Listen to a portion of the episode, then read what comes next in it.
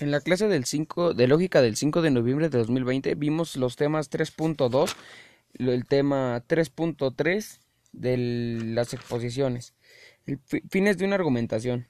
En ese entendí que son foros donde se debaten las razones a favor y en contra de unos o varios temas del debate, el debate ante un público mediante un texto argumentativo en cada sociedad y representan grandes expectativas con los fines de argumentación, con la defensa de las ideas dependiendo cómo las veas, bases y fundamentos. Ya que sin fundamentos nadie creería nuestra opinión y ni la, formarían la tomarían en cuenta. Algunos puntos de vista son los siguientes. Pues eh, la, los conocimientos de los términos, que es el afirmativo, el juez o jueces.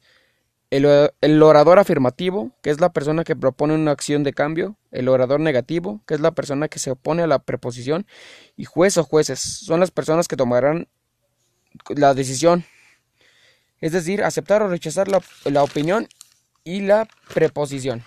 En el tema 3.3, las diferencias entre argumentar y demostrar, aprendí que es la acción, la argumentación es la acción que lleva una persona que quiere probar una situación y expresar su verdad sobre un tema.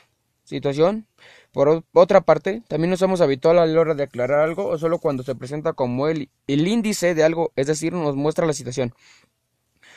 Y la palabra demostrar la usamos en nuestro idioma cotidiano para probar una situación de algo que pasamos respecto a un asunto acompañado de pruebas científicas.